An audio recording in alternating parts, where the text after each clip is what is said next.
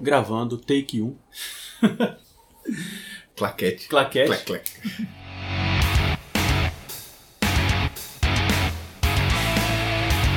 Olá, seja bem-vindo ao segundo episódio do VBcast. Depois de um longo e tenebroso inverno, já, já começo a pedir desculpa para quem a gente prometeu que seria mensal, mas cá estamos para conversar, trocar aquela ideia sobre as coisas do reino, sobre as coisas que a gente crê, sobre as coisas que a gente tem conversado. E o assunto hoje que a gente quer tratar nesse episódio é a pessoa de Cristo. Quem é Jesus? É o nome do episódio, é o que a gente tem estudado. E aí, quem é Jesus? Você conhece Jesus? Você já ouviu falar de Jesus? Você já leu sobre Jesus? Da onde você leu sobre Jesus? E quem é Jesus? O que ele significa? O que ele fez? O que ele falou de si mesmo? E a gente vai conversar sobre isso aqui nessa próxima meia hora, 40 minutos aí. A gente vai tratar desse assunto e a gente espera ser relevante na sua vida, beleza? Bom, eu sou o Carlos Eduardo, se vocês não se lembram. E eu sou o Bruno Rafael. Tamo junto de novo. Vamos começar agradecendo, na verdade, né? E o primeiro agradecimento que a gente tem que fazer é a Deus, que nos incomoda em fazer esse tipo de trabalho, nos incomoda a querer partilhar do que ele deu pra gente, do que ele revelou pra gente. Então, é, agradecer a Deus em nos incomodar e nos capacitar. É, a gente quer agradecer também todo mundo que deu um play no primeiro episódio. Tem estatísticas do Spotify que querem fazer eu acreditar que chegou até a Alemanha. Mas também chegou no meu, nos meus amigos, nas pessoas que estão perto da gente. Então, glória a Deus, que bom. Que bom que você ouviu, que bom que você. Se você não ouviu, vai lá, dá o play lá. Seja na plataforma que você está ouvindo, certamente tem o primeiro episódio, ouça ele, o que é o Evangelho. Muito bom, por sinal. Não da minha boca, mas as pessoas falaram que, que entenderam legal, que foi, foi bacana. Agradecer o Misael, que partilhou lá no, no canal dele. E dar um alô pro Léo, né? Isso. Dá um abraço pro nosso amigo e irmão em Cristo, Leonardo, Aline, sua esposa e toda a sua família aí. Um grande abraço. Que a paz Cristo esteja sobre vocês. Tá vendo? Tá paga de. paga de. E aí? Deixa eu ver o que mais tem. Acho que é isso. De agradecimento é isso. É isso aí. E conversem com a gente, tá? No primeiro episódio você pode voltar lá, se ficar alguma dúvida, conversa. Isso daqui também vai estar nas plataformas aí. Conversa, fala com a gente, que a gente quer saber se a gente está atingindo o objetivo. E você que ouviu o primeiro episódio pelo YouTube, senti falta do comentário de vocês, que aqui a gente não tá só para falar, a gente tá para aprender também. E sabemos que numa coisa ou outra, uma hora a gente desliza, fala demais ou fala de menos e fica muito subentendido. Não deixem de comentar, comentem e, como eu falei no final do primeiro episódio, na medida do possível a gente vai respondendo, vai corrigindo, vai fazendo uma errata e juntos a gente vai se edificando. Beleza? Vamos pro episódio.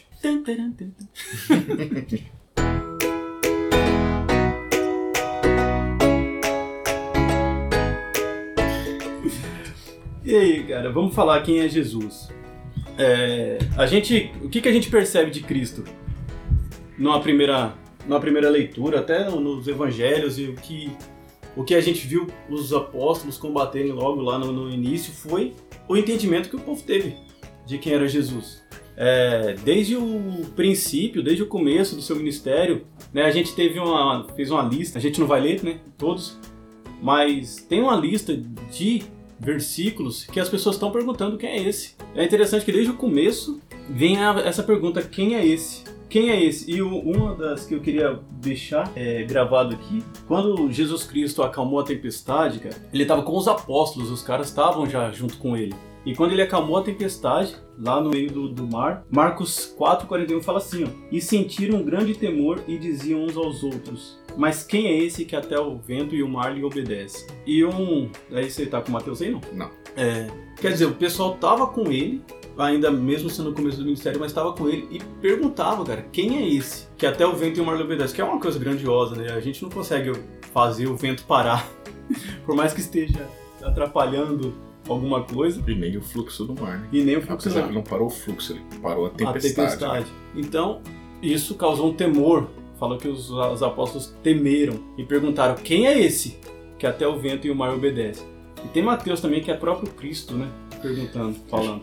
Já o Jesus questiona também aos discípulos acerca do que o povo estava comentando sobre ele, né? E no capítulo 16 de Mateus, a partir do verso 13, Jesus fala o seguinte: Tendo Jesus chegado às regiões de Cesareia de Filipe, interrogou os seus discípulos, dizendo: Quem dizem os homens ser o filho do homem? Responderam eles, no caso o filho do homem, o próprio Cristo. Responderam eles: Uns dizem que é João, o Batista, outros Elias, outros Jeremias ou algum dos profetas. Mas vós, perguntou-lhe Jesus, quem dizeis que eu sou?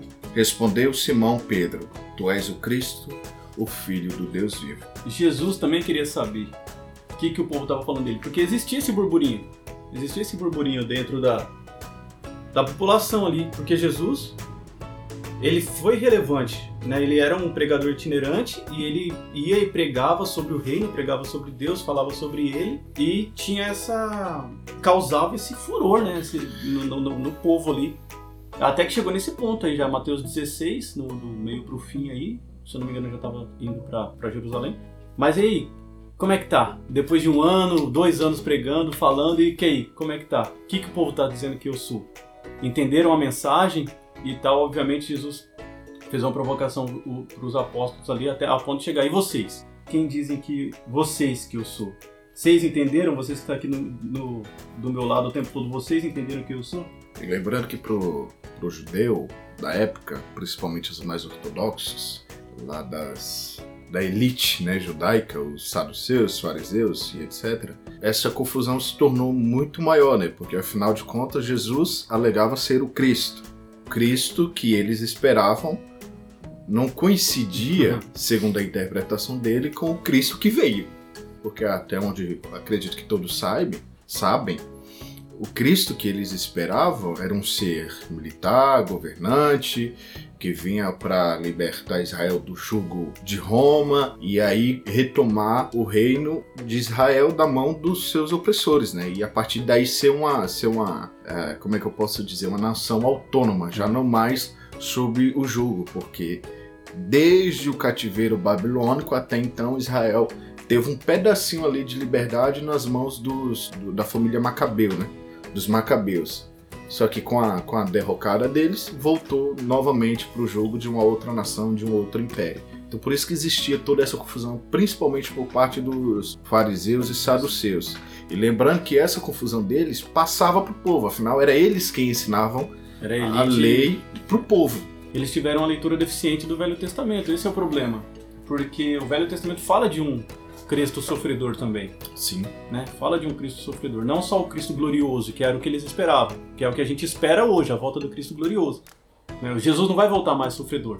Ele já veio, já fez essa fase sofredor, que é essa, justamente esse pedaço da, da história de Cristo que a gente estava tratando. E os judeus esperavam já o Cristo glorioso, que vinha como uma grande liderança política, sei lá, e frustrou. Né? Quando viram aquele Cristo, ainda mais crucificado depois, foi escândalo. Né? Foi escândalo para todo mundo a história de Jesus Cristo foi escândalo para todo mundo. Como até hoje é, né? Como até hoje é.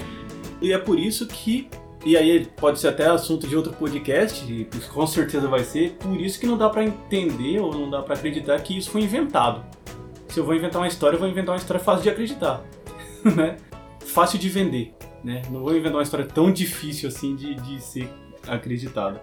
Embora, assim, já entrando no assunto, mas não aprofundando de início, tratando da divindade de Cristo, é, eu sou muito ruim de mitologia, quaisquer uhum. mitologias. É, se você vai criar um Deus, certamente você não criaria um Deus que morre numa cruz. Né? Vocês aí que têm algum conhecimento de mitologia grega, mitologia romana, nórdica, ou seja lá o que for, uh, você vai ver que quando um Deus ele padece, ele padece na mão de outro Deus. Uhum. Né? Uh, tem a, tem a história do Aí tem um deus lá que, que, que Zeus condenou ele a ser comido por uma águia e no outro dia ele se recuperava para ser comido de novo por essa águia, mas foi Zeus, o deus supremo da mitologia grega, que condenou esse outro deus a, a padecer esse tipo de coisa. Mas no cristianismo, Cristo padece na mão dos homens. Então essa história Alguns podem acreditar, ah, foi inventada, ah, foi criada. A primeira pessoa que inventou a história seria um Deus, porque pegar todas as profecias que tem sobre o Cristo e encaixá-las perfeitamente na pessoa de Jesus, essa pessoa primeiro não viveu, porque para você criar toda uma história onde tem profecias antigas referente a um ser que viria e você conseguir fazer esse ser da mesma forma que a profecia diz, cara, é um você, você merece o prêmio Nobel da invenção litúrgica. Não só de literatura. Literária, aliás, que litúrgica. É, é, e isso é, é, um bom assunto para a gente tratar mais para frente. Mas aqui a gente parte da a gente a parte do pressuposto aqui que tudo que está escrito lá é digno de confiança. Né? Por que, que é digno de confiança? Vai esperando aí que vai ser esse episódio. Mas é sim digno de confiança. E inclusive é, quem escreveu escreveu as controvérsias e escreveu também é, todas as dúvidas, que é o que a gente está falando aqui, que Jesus trouxe, né? Jesus trouxe não, mas Jesus suscitou na população e, também trouxe as palavras de Jesus sobre ele mesmo. Uhum. Né? O que Jesus disse, que, quem Jesus disse que era. E eu acho que a gente pegando esse ponto e a gente trazendo para a discussão aqui, quem Jesus disse que ele era é, o, é um bom testemunho mesmo sendo dos apóstolos. Quem escreveu não foi Jesus, mas quem escreveu estava com Jesus, pouco tempo depois de Jesus. Então é digno de confiança. É digno de confiança que ele escreveu sobre Jesus e o que ele escreveu, o que Jesus disse sobre ele mesmo, né? Que a gente vai chegar lá. E não é de se espantar essas, essas confusões, cara, porque imagina, Bruno, se eu tô aqui, a gente se conhece há um tempo e tal, e de repente eu chego para você e falo: Ó, oh, Bruno, você só vai ser salvo se você crer em mim eu aqui, né? Ó, você só vai ao Pai se for por mim. É, dá um bug na cabeça. E essas coisas que Jesus declarou, a gente vai, vai trocar essa ideia. É, o que Jesus declarou dele mesmo. Né? E o que Jesus declarou dele mesmo tem um peso muito grande, porque é ele falando dele. Não é uma pessoa que achou que aquela declaração de Jesus queria dizer alguma coisa. Não, é ele falando dele, cara o que ele falou dele, o que os apóstolos presenciaram, o que foi escrito nas cartas, foi passado para a igreja, veio desenrolando essa crença em Jesus, essa fé em Jesus, que alguns foram contra o que estava estabelecido. Tanto que os primeiros, as primeiras heresias contra quem era Jesus, e a gente vai já falar quem era, já foi logo na, na época dos apóstolos, né, Sim. cara? João, Paulo, Paulo brigou contra isso, eu não, não tô lembrando uma carta específica. Mas João é muito claro quando ele briga contra os gnosticistas ali, falando que Jesus não veio em carne. João, João, e se não me falha a memória, Pedro foi que enfrentaram mais essas questões do, do, da resistência a Cristo ser quem ele é, fora da linha de pensamento judaica, né? Uhum. E como falei no começo, falei da linha judaica, mas fora isso, tinha outros problemas existiu docetistas, existiu os gnosticistas, existiu um monte de, de, de, coisas ali que desde o primeiro século ali a galera estava combatendo. Quem era cristão, quem estava na igreja, cria numa boa. E sempre tinha aqueles pontos fora da curva que a igreja tinha que tratar. Até que chegou um ponto do, do, do concílio, no ano 400. Mas teve os outros concílios entre um e outro, falando sempre da pessoa de Cristo, da trindade, da divindade e tal. Mas chegou um ponto que falou: não, a gente tem que fazer um concílio só de Cristo. Entre outras coisas, o concílio da Calcedônia tratou muito sobre isso, tratou sobre outras coisas, mas o principal foi sobre a pessoa de Cristo. Quem é a pessoa de Cristo? Então, no concílio da Calcedônia, que foi o assim, foi a pá de cal, foi o que o pessoal escreveu para estabelecer mesmo assim para os outros que chegariam e para também parar aqueles que ainda estavam chegando de fora, ou alguma discordância dentro da igreja, algumas que aconteciam. Então eles vieram e falaram: não, Jesus Cristo é assim. Estabeleceram ali, estabeleceram não, mas reconheceram o que estava na, na Escritura. Todos nós, com uníssono ensinamento, a fé num só e mesmo Filho, nosso Senhor Jesus Cristo, sendo o mesmo perfeito na divindade e perfeito na humanidade. E esse é o ponto. Ele é verdadeiramente Deus e verdadeiramente homem, com alma racional e corpo, da mesma substância do Pai quanto à divindade, e quanto à humanidade, da mesma substância que nós. Em tudo semelhante a nós, menos no pecado. o mesmo que desde a eternidade é procedente do Pai por geração quanto à divindade, e o mesmo que quanto à humanidade nos últimos tempos foi gerado pela Virgem Maria, Mãe de Deus, por nós e nossa salvação, sendo um só e mesmo Cristo, Filho, Senhor unigênito, que nós reconhecemos como existente em duas naturezas, sem confusão, sem mutação e sem divisão, sendo que a diversidade das naturezas nunca foi eliminada numa união ao contrário, a propriedade de cada uma das naturezas ficou inata e ambas se encontram em uma só pessoa e uma só hipóstase. O Filho não foi dividido ou separado em duas pessoas, mas é um só e o mesmo a quem chamamos de Filho unigênito, Deus, Verbo, Senhor, Jesus Cristo, como desde o início a respeito dele falaram os profetas, e o próprio Jesus Cristo nos ensinou, e como nos foi transmitido pela doutrina dos padres, ou dos pais, ou dos apóstolos, dos primeiros. Esse é o texto do concílio? É. Que da hora.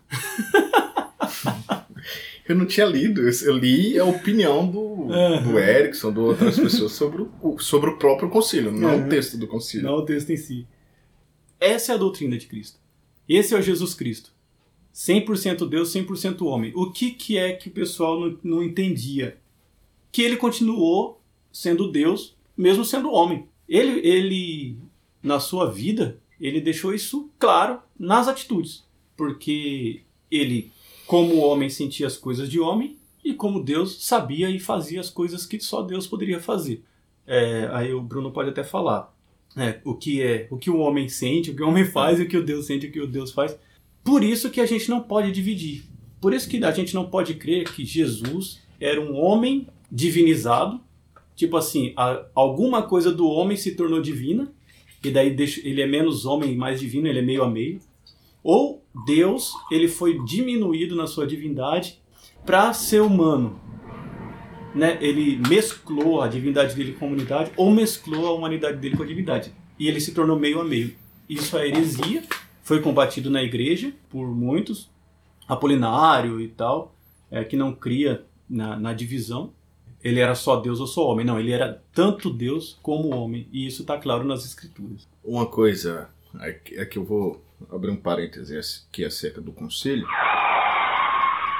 Existe uma grande probabilidade de alguém questionar o fato de o concílio não ser algo das escrituras, a Bíblia não ensina isso, não foi, né, não está escrito na Bíblia, né, porque pelo fato de ter sido feito por homens. Bom, a Bíblia também foi escrita por homens, né? Anjos não desceram do céu e entregaram ela impressa para gente.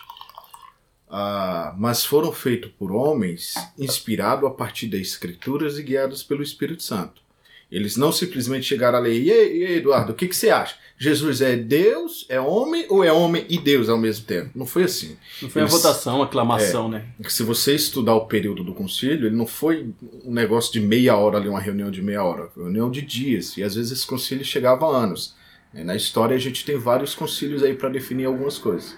Mas eles sentaram, estudaram as escrituras e com base no que a escritura dizia, ele ficou acordado de que a Bíblia ensina que o Cristo tem as duas naturezas. Né? E o fato, igual o Eduardo falou, que o próprio Cristo demonstrou isso nas suas atitudes, tem uma cena interessante que o Evangelho nos conta, é a passagem de que Jesus cura um, um cego de nascença. Na cultura judaica, até onde me consta, é, eles criam que se uma pessoa nasce com determinada deficiência, é que aquela pessoa foi amaldiçoada por Deus, né, por causa dos pecados do pai, dos, dos pais, etc. É tão provável que o, o, no, na própria passagem é, o pessoal questiona quem foi que pecou? Foi o pai? Foi a mãe? Não, ninguém pecou. Isso aconteceu para que o filho fosse glorificado, que o nome do pai fosse glorificado. E isso tornou um escândalo porque só Deus podia tirar uma maldição. E Jesus foi lá e na ótica judaica uhum. tirou a cultura, né? é, usou a crença a cultura a crença, para ele declarar quem ele era. E foi lá e tirou. Não, vai, você vai voltar a enxergar. Olha aí as paradas aí, agora você está uhum. vendo. Né? Vai lá e dá seu testemunho. Não lembro se ele deu testemunho. Então, assim, a partir dessas atitudes, Jesus demonstrou ser quem era. Ele mostrou essa, sua, sua natureza humana na angústia, no sofrimento, porque Jesus sofreu. Acho que foi o o Douglas Gonçalves, do Jesus Cop, que falou: Jesus teve suas necessidades especiais. Você, já parou para pensar que Maria trocou a fralda cheia de das necessidades dele? Maria trocou.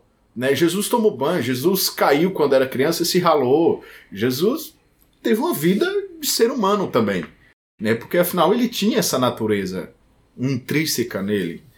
A angústia lá do, do, do Getsemane, onde ele se angustia tanto a ponto de suar sangue. Né? Então são, são coisas da natureza humana. Mas também ele teve o comportamento da natureza divina. As curas, os milagres. Ah, mas os apóstolos também fizeram milagres. Né? E nem por isso eram Deus. Tudo bem. Mas há coisas que os apóstolos não fizeram. Os apóstolos não pararam mal, os apóstolos não andaram sobre as águas. O único que andou, assim mesmo, não muito, foi Pedro, mas porque Deus o autorizou, o Cristo o autorizou. Depois você não acha em canto nenhum essa passagem de ninguém andando por sobre as águas. Né, a questão da cura de maldição e a questão das expressões verbais mesmo que Jesus falou várias vezes. Eu sou, eu e o Pai somos um. Olha o tempo, o tempo. E aqui talvez eu dê uma falhadazinha na questão do grego, porque a Bíblia não foi escrita em português, né? O Novo Testamento escrito em grego. Na passagem de João, João se não me falha a memória, João 14, 6, que fala: Eu sou o caminho, a verdade e a vida, ninguém vem ao Pai senão por mim. Você vê que Jesus não fala ninguém vai ao Pai, como se o Pai fosse externo a ele. Ele fala: Vem ao Pai. Não, vem a mim, ao Pai, ninguém vem ao Pai se não for por mim. Ele não falou vai, ele falou vem. Então, nessas expressões, a gente já vê uma questão, essas questões da, da, da dupla natureza de Cristo coexistente. Coexistente. Mesmo se o seu grego estiver enferrujado. Mas a gente pode usar outra passagem que Jesus falou assim: Eu e o Pai somos um. Então ninguém vem ao Pai mesmo, né? É. Se ele e o Pai é um só, ninguém. Se ele fala vai ao Pai, então ele e o Pai é, é tá distante externo. um do outro, tá externo. Então quando ele fala eu e o Pai somos um e ninguém vem ao Pai, as duas declarações se, complementam. Se, se complementam.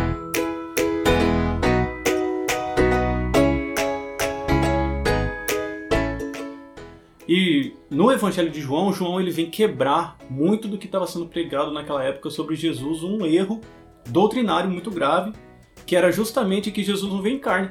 Isso é é terrível crer que Jesus não veio em carne. Se você crer que Jesus não veio em carne, eh, João vai falar na carta dele que você é um espírito do anticristo, cara. Uhum. Né? É, quem crê que Jesus não veio em carne, o espírito que declara que Jesus não veio em carne é o espírito do anticristo é uma doutrina fundamental que Jesus nasceu. Cara, Deus nasceu, né? Desde o começo. Por isso que o, o Mateus e Lucas eles fizeram questão de, de declarar, pormenorizar ali o, o nascimento de Cristo. É, eu, eu peguei esses dois porque eles trazem a genealogia, cara. Sim, sim, não foi pá, do nada apareceu Jesus com 30 anos. Porque Jesus, Deus podia fazer isso. Ele fez com Adão. Não sei se Adão tinha 30 anos, mas Adão já nasceu. já apareceu inteiro. Né? Pelo menos uma fase autônoma, né? Porque se fosse bebezinho tinha morrido. Morrido, né? Morrido lá no, no meio do mato. Mas não, ele poderia fazer, mas não fez, cara. Ele fez com que Jesus experimentasse tudo que o, os homens experimentaram e ainda experimentam até hoje. Desde o, da, só muda a concepção, mas a partir do momento que ali que foi gerado no ventre de Maria, que até a gente leu aqui no, no concílio, desde o momento que ele foi gerado no ventre de Maria até o fim da vida dele, ele sofreu tudo que o homem sofreu. Ele foi totalmente homem. É, ele não foi preservado de nada. Mas como a gente crê, como está declarado nas Bíblias, ele só não pecou. Mas o resto, meu irmão, tudo que você passa, tudo que você passou, Jesus passou. Em tudo foi tentado, entendeu? Mas sem pecado. A tentação vinha para ele, ele conseguia lidar com aquilo. Né? Ele conseguia lidar com o que vinha de fora, que ia contra a natureza de Deus, porque ele também era Deus. então, essa é, uma, é um mistério da pessoa de Cristo, mas é um mistério declarado declarado claramente é. nas escrituras. É que eu, eu, quero, eu quero comentar uma coisa, que a, a eu acho que tá mais para uma confissão. É uma dificuldade quanto ao termo não foi tentado.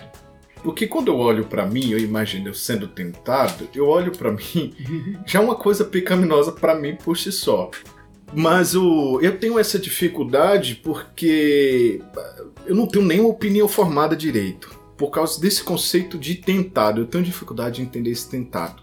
A gente consegue ter um, um pouquinho de noção do, do, que Jesus sofreu quanto à tentação é, depois do batismo. Né? Depois do batismo, é, o Espírito Santo levou ele para ser tentado. É. Né? E daí o Satanás chegou em cima dele.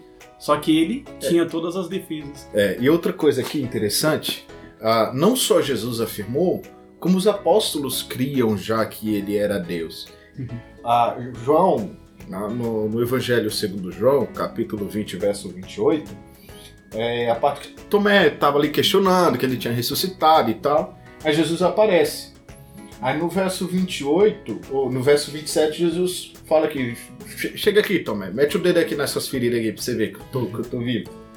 E no 28, Tomé responde com a seguinte frase: Senhor meu e Deus meu.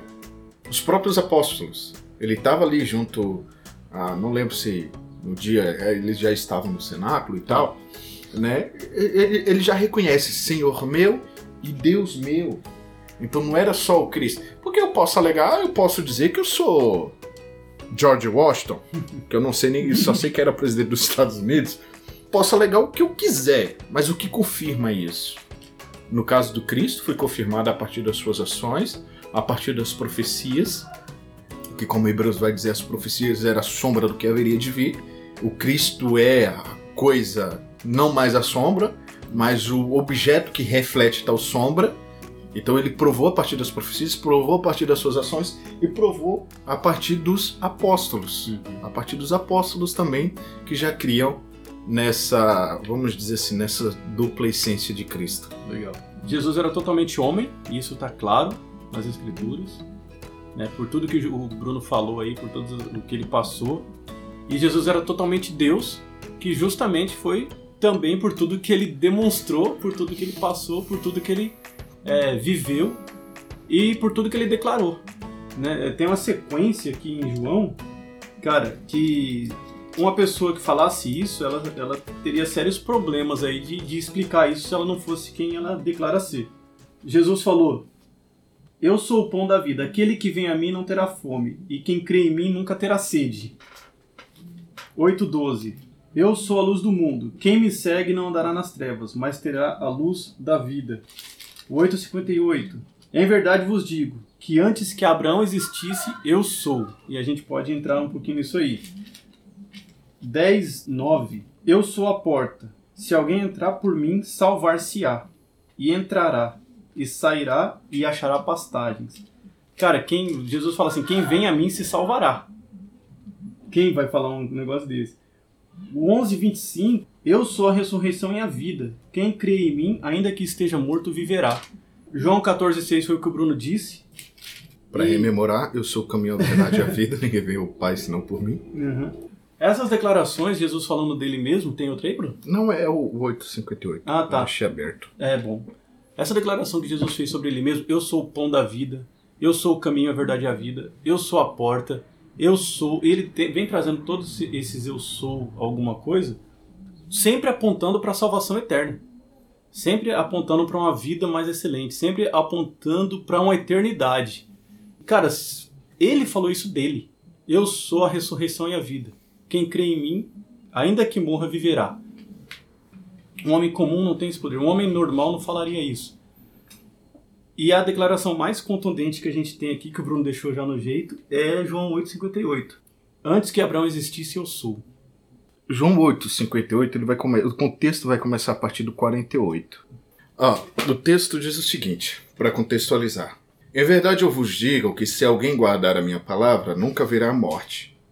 Disseram-lhe os judeus.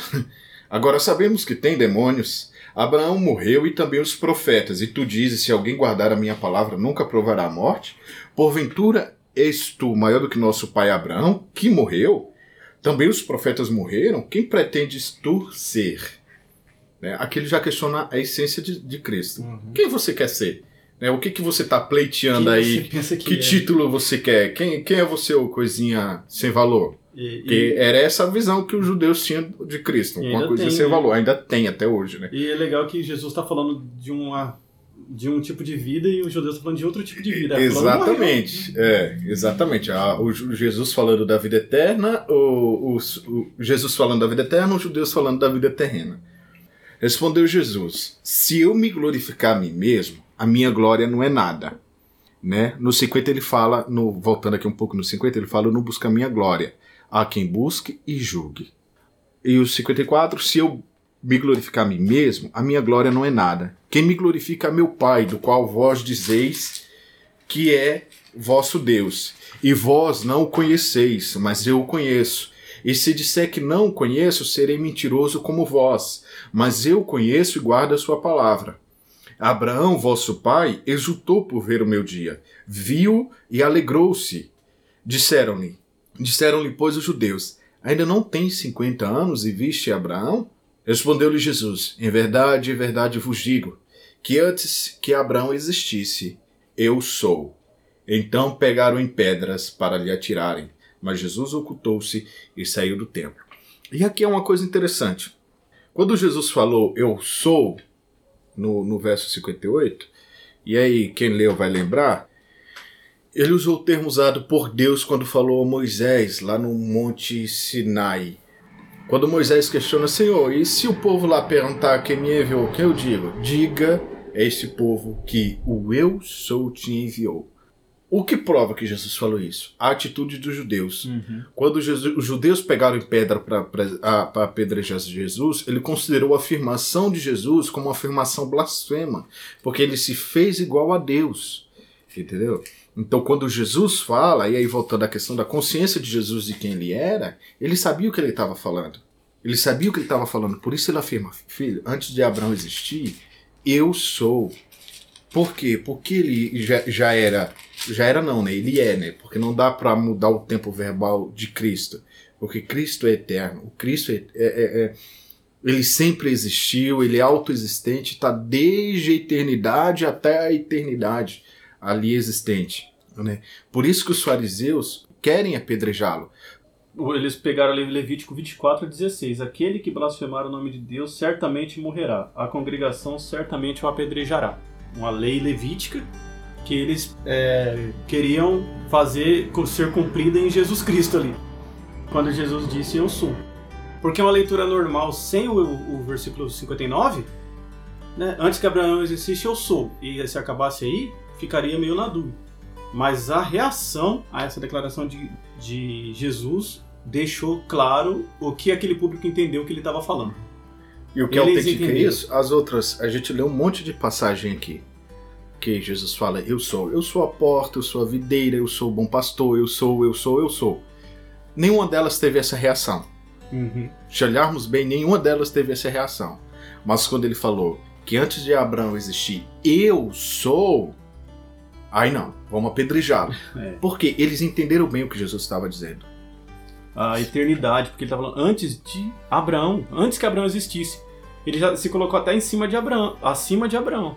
Imagina, cara, um judeu ouvindo uma declaração dessa. A, a, a reação é totalmente justificada. Porque Jesus, um judeu também, né? Estava falando que ele era maior do que os pais do judeu, maior do que os pais da fé dos judeus. Ele estava se colocando muito muito superior a Abraão. E mais superior que Abraão, Moisés, que esses caras, só Deus, cara, para o judeu, além da declaração do eu sou.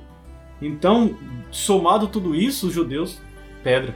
Vamos matar que esse cara é perigoso, é um blasfemo, é um subversor. Então, é isso que Jesus fala de si. É isso que Jesus fala de si. E eu queria terminar, de repente, Bruno, a gente pode já partir para os finalmente aqui. A provocação de C.S. Lewis, cara. Que C.S. Lewis falou. Porque aqui até agora a gente falou do que a Bíblia declara de Cristo, do que os apóstolos declaram de Cristo, do que a igreja entendeu quem é Jesus Cristo com o Concílio de Calcedônia. E diante dessas declarações, inclusive do que Jesus disse, Cristo disse dele mesmo, qual é a nossa posição diante de alguém que fala de si mesmo essas coisas? Tem um escritor, e isso qualquer vídeo, livro, podcast que vocês procurarem, certamente vai ter alguma variação dessa provocação, que na verdade nem foi do C.S. Lewis, ele só fez ela ficar famosa e eu não sei quem foi que, que fez essa reflexão. Diante de Jesus Cristo, do que ele disse dele mesmo, a gente tem que tomar uma posição. A gente tem que declarar Jesus como alguém. Quem é Jesus? Ele disse isso dele mesmo. Quem é ele? Ah, vamos, às declarações dele. Tudo isso que a gente falou. Pegando, esmiuçando, enxugando tudo o que você pode estar pensando de Jesus ele só pode ser três coisas: um mentiroso, um louco ou quem ele declarou ser, que é Cristo, Filho de Deus. A dificuldade de crer que ele é um mentiroso é por, pelas outras coisas que ele falou e pelo que ele se manteve fiel ao que ele disse, né? E pela coerência do que ele disse. Porque um mentiroso, ele vai inventar uma mentira em cima da outra para cobrir a primeira, Uhum. né? E ele vai inventar coisas que vão contra a moral, que vão contra os costumes, que vão contra a verdade, porque ele é um mentiroso, obviamente é contra a verdade.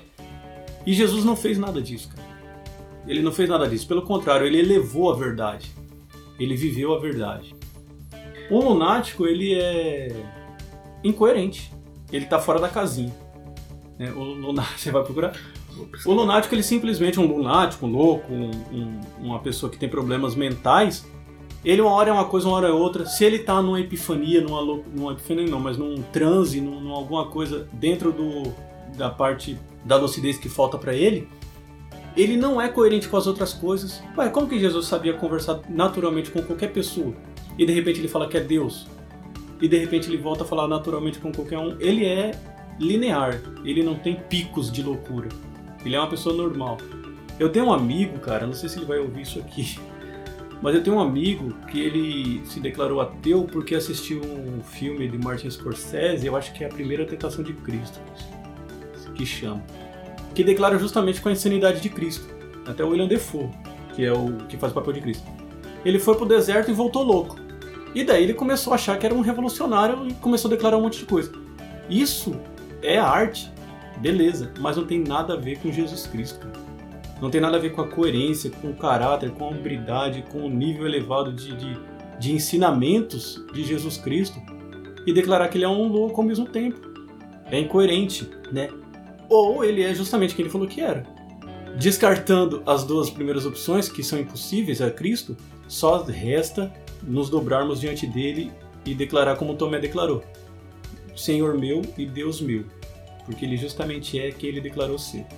Não tem, outro, não tem outra opção, não tem opção. Ele justamente é quem ele declarou ser. Ah, tá. achei, achei quem é o autor da frase. ah é? A Rabi, acho que é título, porque tem entre aspas, John Duncan, 1796 a 1870. Nossa, desde isso. É, elaborou o que ele chamou de trilema. Em colóquia patética, vemos esse argumento de Duncan a partir de 1859 a 19 1860. Aí aqui, a numeração a seguir é minha, não é do autor do artigo, ele fala assim. Cristo, 1. Um, enganou a humanidade com uma fraude de forma intencional. 2. Mentiroso. Ele próprio era iludido e enganado sobre si mesmo, ou ele era Dois. divino. Não há como livrar-se desse trilema, ele é, É. inevitável. É quase o Thanos. Porque é, o, que, o que a gente ouve, cara, de Cristo? Ele era um, um ser elevado. Cara, um ser elevado que fala que é Deus e não é Deus, ele não tem nada de elevado. Porque Já ele é um mentiroso, É um mentiroso. Então, né? Um, um homem, um mestre da moral, um mestre da moral que ensina mentira, ele não, ele é amoral ou imoral, a moral é impossível. né? Então ele é um imoral. Ele é um imoral. Eu diria que ele é um imoral. é, um grande mestre que ensina blasfêmias dentro da até dentro da religião, dentro do contexto que ele estava religioso, ele não é um grande mestre, né? Um exemplo a ser seguido. Ah, Jesus Cristo é só um exemplo, é um- o que a gente tem que seguir, mas ele é só um homem. Também é mentiroso, porque você não vai seguir um mau exemplo, cara. Você não vai seguir um mentiroso. No palavreado mais comum, se Jesus não é quem ele disse ser, a gente tá em maus lençóis.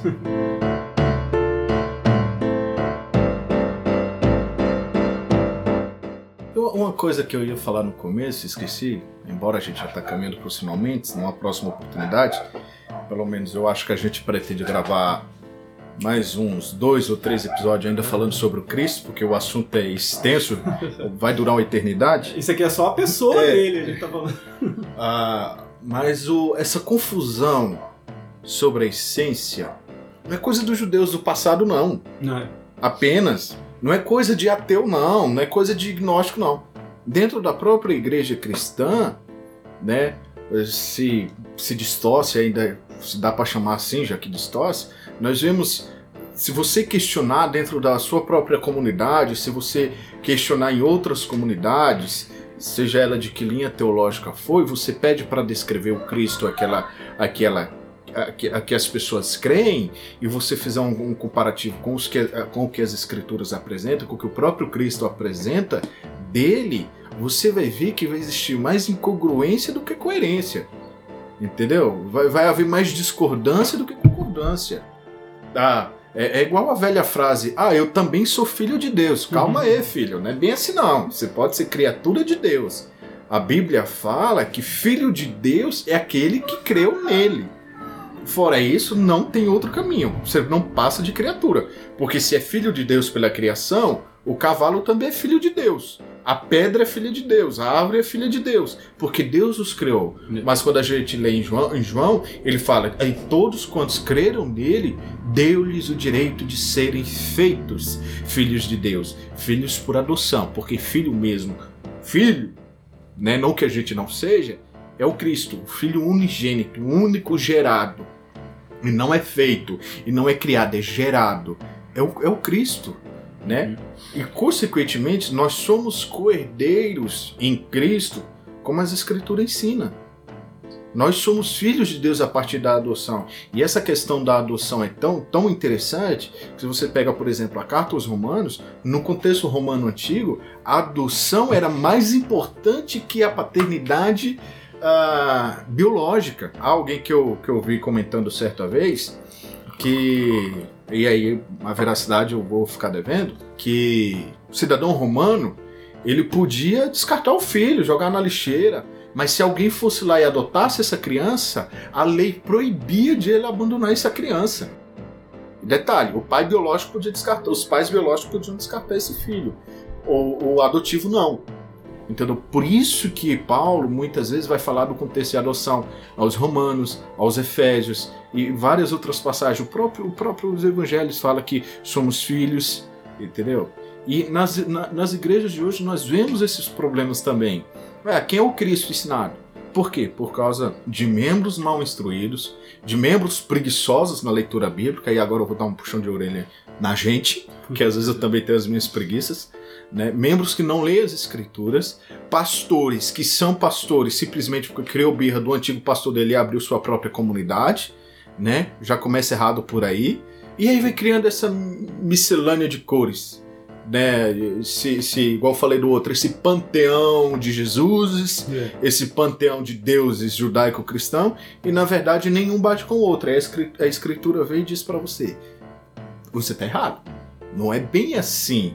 É o Jesus Papai Noel, é, igual diz o Nil Barreto, Entendeu? É o Jesus fada do dente, é o Jesus banqueiro, ó. Jesus gênio da lâmpada. Gênio da lâmpada, é o Jesus dono de, de financeiro. Ó, Jesus, eu tô querendo uma casa ali, não tem como você me ajudar a conseguir. Jesus não é dono de imobiliária, filho.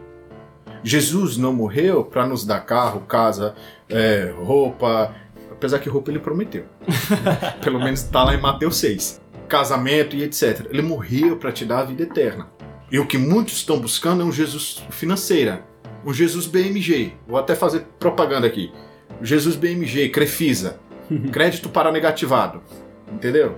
Então, isso é uma coisa que é bom a gente falar, a gente falar sobre quem é Jesus, sobre a pessoa de Jesus, sobre os ministérios de Jesus. O ministério que falaram aqueles três? Função, os ofícios, ofícios. Os ofícios de Jesus, sobre o porquê que Jesus veio. Por quê? Porque já começa a quebrar essa, essa história, essa ideia mal concebida de quem Jesus é.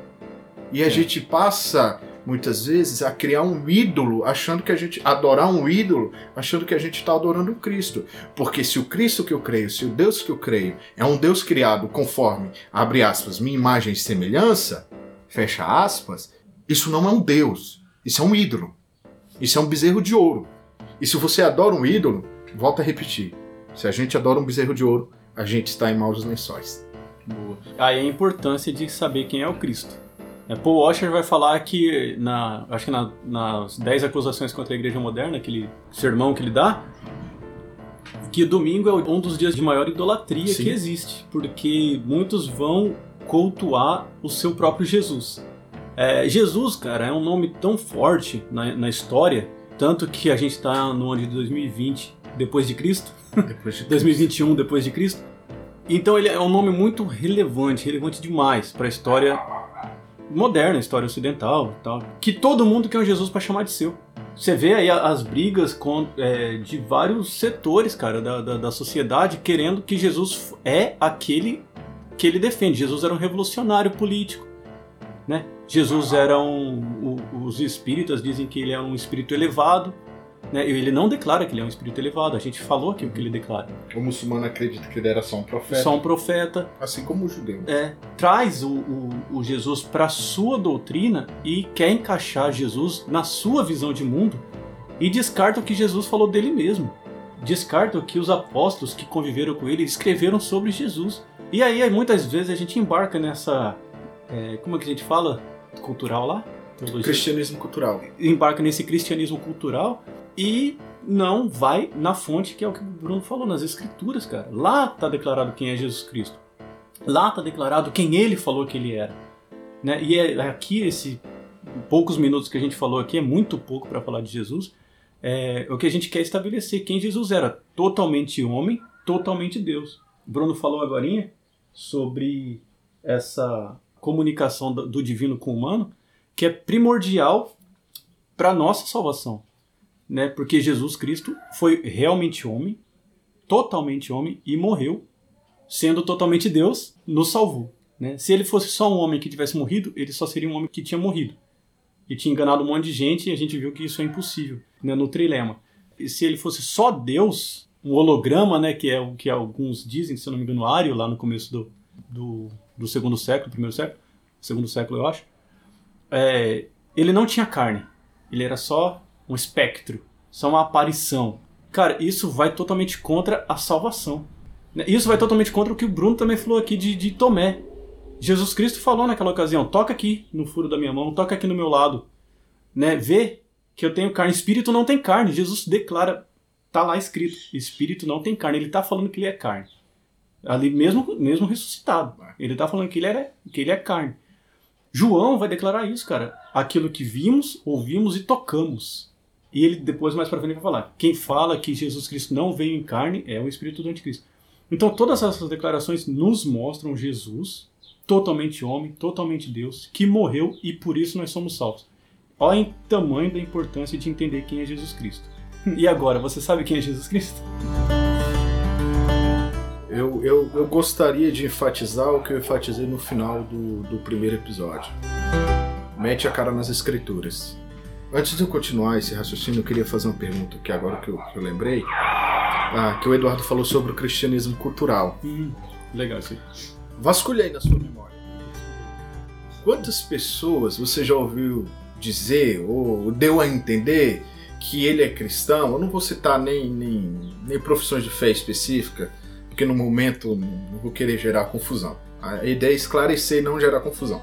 Falou, ah, eu sou tal coisa, porque meu pai é, porque o pai do meu pai era, porque o pai do pai do meu pai era, ah, eu sou isso porque minha mãe é, porque a mãe da minha mãe é. Só que nunca pisou. É aquela velha coisa. Eu vou falar da, da nossa profissão de fé. Eu vou falar da minha casa. Eu sou evangélico não praticante. Aí você pergunta: Oi? Como assim evangélico não praticante? Cristão não praticante? Ou você é ou você não é. Não existe meu tempo. Ah, eu sou um ser humano não praticante. Às vezes eu lato também no, no meio da rua às vezes eu dou uns miados, eu, eu. Como é que a galinha faz? Cisco. Cacarejo. Né? Não, não faz sentido. Ou você é ou você não é. Assuma as consequências da sua escolha. Quando Jesus, quando você chegar lá na, na, na, na eternidade, porque todos serão ressuscitados, lembre disso. Todos. Alguns para a vida eterna, outros para a donação eterna. Ah, Jesus, eu era cristão, eu só não era praticante. E aí?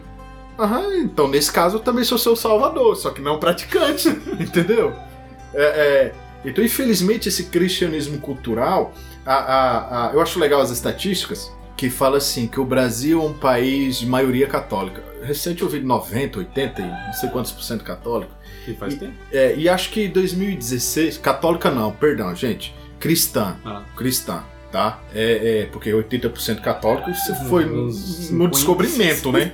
No descobrimento. Uh, mas acho que, se não me falha a memória, em 2016 eu vi um, eu vi um li uma reportagem da. Não recordo se foi Datafolha ou se foi Folha de São Paulo, que falou que o número de cristãos evangélicos tinha pulado, dado um salto de 25% para 32%, se não me falha a memória. Normalmente a galera evangélica, a galera protestante, que, pelo menos que se autodefine, porque protestante até os não praticantes se definem, né? Ah, se alegra, né? Até lembro que o, um amigo de trabalho da minha esposa comentou: Isso não é para vocês ficarem felizes? Ele é, ele é católico, né? A gente protestante. Ele perguntou: Não era para vocês ficarem felizes? Era, mas não dá para ficar feliz. Porque pelo fato de desse cristianismo cultural, esse cristianismo apenas nominal, eu sou cristão, como se, se, se o Cristo fosse uma marca de roupa, né? Como se fosse uma empresa. Ah, eu sou, eu sou, sei lá, da empresa tal. Não, não é. é. Existem muitos falsos crentes. Então esses números são números inflados, inchados, são números que não demonstram a verdadeira realidade. Porque dentro da minha comunidade, dentro da sua comunidade, dentro da comunidade de qualquer um, vai ter os verdadeiros cristãos e vai ter os, os verdadeiros bodes. Uhum. Quando o Eduardo citou agora há pouco sobre o anticristo, que João cita os anticristos, uh, acho que 1 de João 2,9, 2,9, 2,19, ele vai falar assim: saíram do meio dos nossos, mas nunca foram dos nossos. Né? E se saíram do meio dos nossos foi para provar, é, eu sei, ele é repetitivo, que é, nunca é, foram muito. dos nossos. João, é. né? Eu vou até procurar para ler para não ficar nas minhas palavras. Eu tô procurando aqui. 2. É, 19. Isso, 2,19. Eu vou ler a partir do 18 para vocês terem uma noção. Filhinhos, esta é a última hora, e conforme eu viste que vem o anticristo, já esse anticristo é o, acredito que é o Power lá de Apocalipse. Né? Já muitos anticristos se têm levantado por onde conhecemos que é a última hora. Esses anticristos que têm se levantado é qualquer pessoa que seja contra Cristo. E detalhes, ele vai falar o quê? No 19. Saíram dentre nós, mas não eram dos nossos, porque se fossem dos nossos, teriam permanecido conosco. Mas todos eles saíram para que se manifestasse que não são dos nossos. Ou seja, esses anticristos ao qual João está citando, saiu do meio deles, do meio da congregação ali, do meio da comunidade. Entendeu? Ele, ele não está falando para o judeu, ah, saiu do meio dos nossos aqui como nação. É como se eu dissesse assim, saíram aqui do Brasil, mas nunca foram brasileiros. Ele está falando para a igreja, que essas cartas ele escreveu para a igreja, entendeu? É por isso que eu falo que essas estatísticas elas estão inchadas. Nem todos os que estão dentro da igreja são cristãos. Você morar numa garagem não faz de você um veículo. Você morar dentro de um, de um, de um do frigorífico não faz você um retalho de carne. Uhum. Entendeu? Vamos voltar para as escrituras. Hoje se clama muito por avivamento, mas avivamento só se faz voltando para as escrituras. Avivamento só se faz metendo a cara, lendo, estudando. Tem tempo para estudar? Estude as escrituras. Ah, eu não tenho tempo para estudar. Que eu acho um pouco provável que ninguém tenha tempo para estudar. A gente não estuda por negligência mesmo. Mas, hipoteticamente, se você não tem tempo para estudar, apenas leia as escrituras. Hoje você acha um plano de leitura anual para você ler a Bíblia toda em um ano em qualquer site da internet praticamente. É só você digitar plano. Ou até no, no fim da sua Bíblia lá, dá uma olhada se não tem. É, normalmente as, as Bíblias, principalmente as Bíblias da Sociedade Bíblica do Brasil, ela vem com plano de leitura anual no fundo. No, no fundo, às vezes no começo. É. Então, vamos voltar para as Escrituras, para que a gente não crie ídolos, para que a gente não crie um Jesus conforme nossa imagem e semelhança, conforme o meu querer. Voltemos, oremos, peçamos para que o Espírito Santo clareie a nossa mente. Eu estou fazendo gesto aqui como se eles estivessem vendo. oh, oh. Mas ajuda a pensar. É, é, peçamos para que o Espírito Santo ilumine a nossa mente, porque também não adianta ler se o Espírito Santo não nos ajuda. A leitura humana pela leitura humana é como se ler uma receita de bolo. Se você não fizer o bolo, de nada serve. Uhum. Entendeu? Então a gente precisa que o Espírito Santo nos ilumine, nos guie e a gente volte de fato a adorar o verdadeiro Cristo, não um ser criado conforme eu já disse, conforme nossa imagem e semelhança. Acho que o Galo já cantou três vezes. o... A gente tem que saber quem a gente serve para servir direito. A gente tem que saber onde a gente está, né? Pra gente. Vocês querem comprar um galo? a gente tem que saber onde a gente está e, e, saber o, onde a gente vai chegar e para saber o caminho que a gente vai trilhar. E, e, e, só as escrituras vão falar isso. Só as escrituras. Então vamos, vamos nos debruçar sobre as escrituras, sim, cara.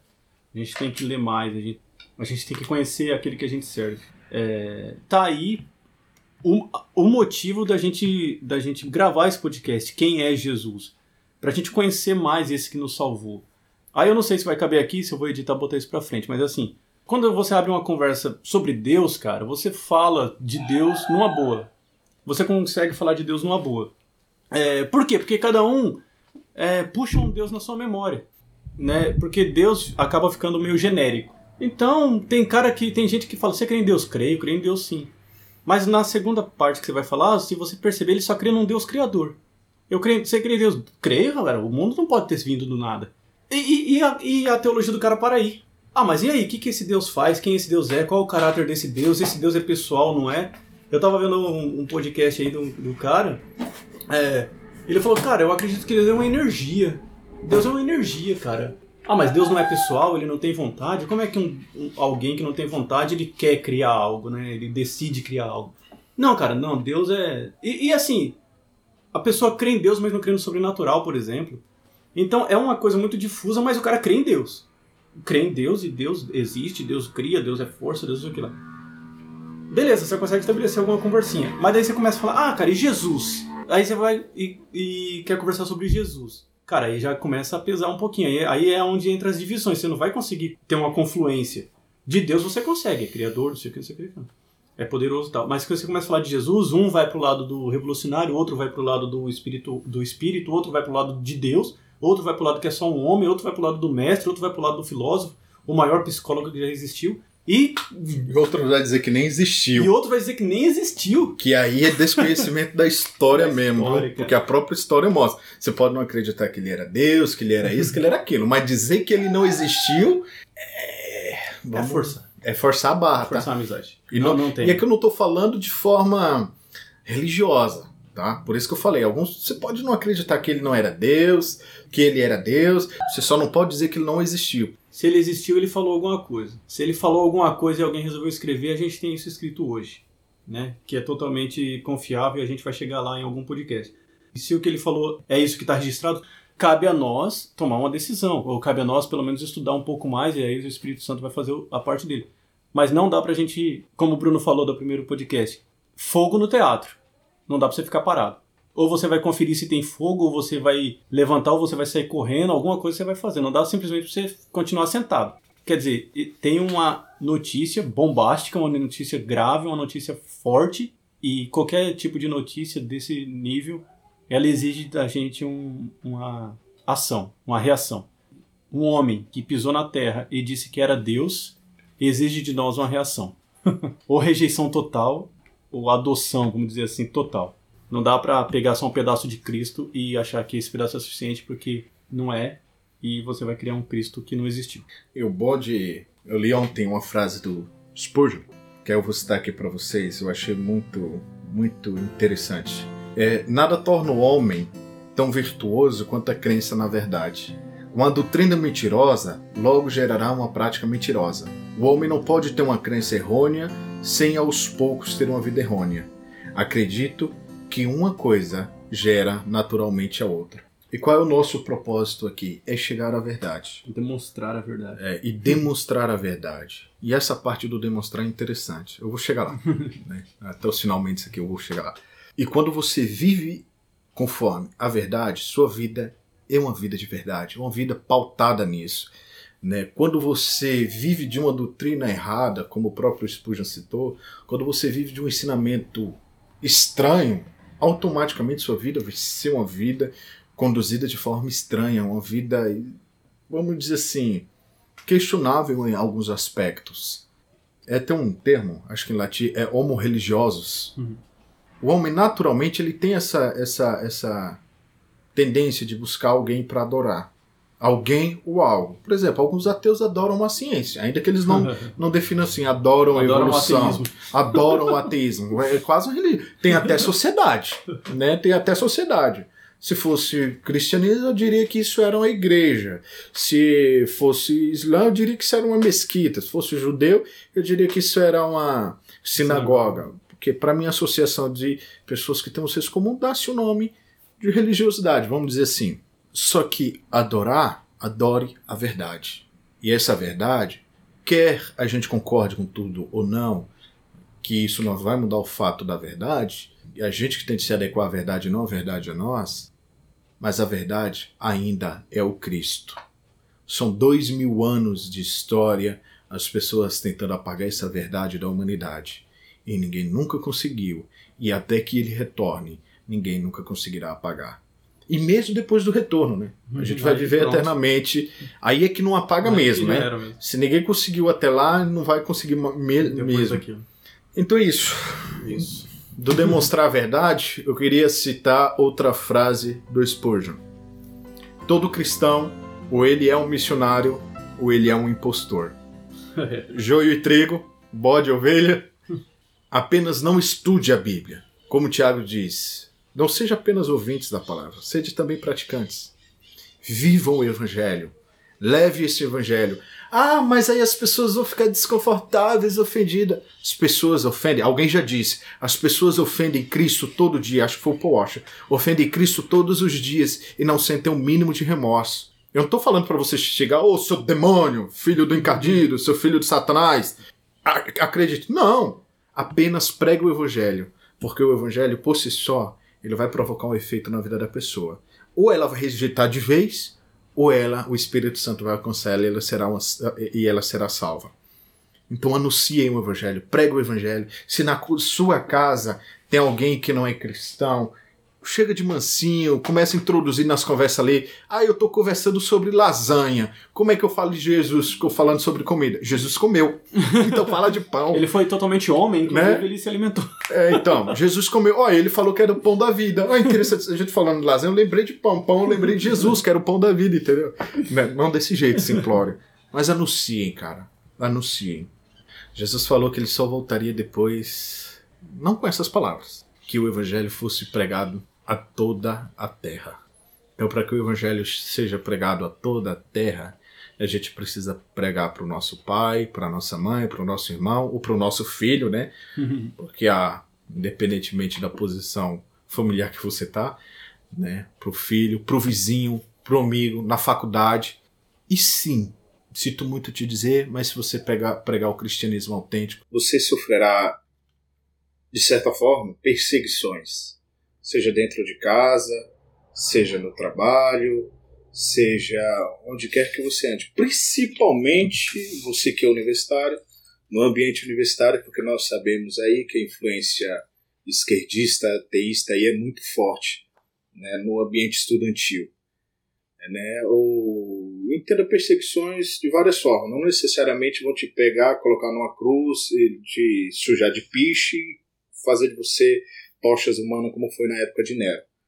Mas perseguições do tipo de exclusão de um trabalho, é, o seu professor vai te dificultar na hora de uma nota, em vez de te dar aquela nota que te falta, ele vai pesar mais o punho sobre você. Mas no final tudo isso vai valer a pena. Né? Como eu disse outra vez, é, se tiver de sofrer, sofre as aflições como bom cristão. Porque o, o galardão está preparado junto com o Senhor, né? e se ele prometeu, assim eu creio, ele cumprirá cada palavra dita em sua escritura. Amém, amém. Sofram as aflições de Cristo. Soframos as aflições de Cristo. E se você teve a paciência de nos acompanhar até agora, obrigado. É, louvado seja o Senhor por esse, mais esse episódio. E aí compartilhem, né? Coloca aí no grupo da família, coloca no grupo da, da faculdade, no grupo da academia. Né, compartilhe, ajude a fortalecer, ajude o evangelho a chegar mais longe. né. se você for de plataforma de se inscrever, se inscreva, de seguir, siga, de favoritar, favorite. Né, e aquilo que a gente falou, comentem, que o Bruno enfatizou da agorinha aí, comentem, porque a gente quer saber realmente se chegou ao objetivo, se chegou, se edificou.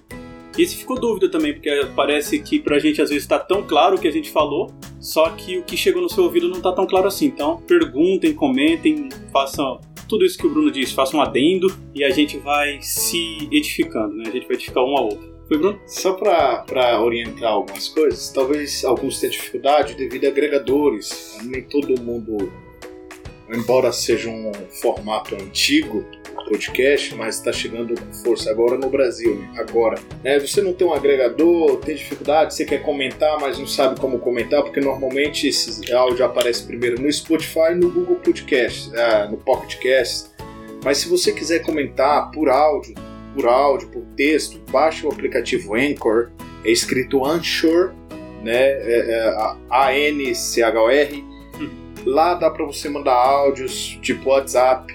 É muito legal. Dá é para dá para comentar e ali, se, se a gente avaliar que o comentário vale a pena, a gente pode colocar no próximo episódio como acréscimo ao que a gente disse agora. Uhum. Dá para você também, apesar que só dá para comentar por texto, vai estar tá no, no, YouTube também. Procura, procura lá é, VBcast, vai aparecer lá esse episódio. Comenta lá também, que isso nos ajuda, nos ajuda a crescer também no conhecimento nos ajuda a melhorar cada vez mais para que cada episódio seja um pouco mais fundamentado é, do que o anterior. Isso, a gente quer dar o alimento necessário, né? a gente quer contribuir de alguma forma para o que estão precisando, que a gente às vezes fala o que já está muito batido, né? Vamos, vamos falar de coisas novas, vamos acrescentar o que a gente já sabe.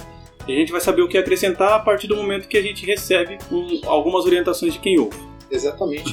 e outra, tem sugestões de Legal. assuntos para a gente conversar, né? Porque parece fácil produzir, mas a gente às vezes tem dificuldade em definir um tema, o que que é propício para o momento. coisa, né? né? Porque falar de Bíblias, igual eu falei no comecinho, a gente tem uma eternidade para falar. Né? Então, para definir o do momento é um pouco complicado. Mas comentem aí, nos ajude a escolher temas para os próximos episódios. E Deus os abençoe grandemente, que o Espírito Santo guie cada um de vocês. Fiquem com Deus e até o próximo episódio. Tchau!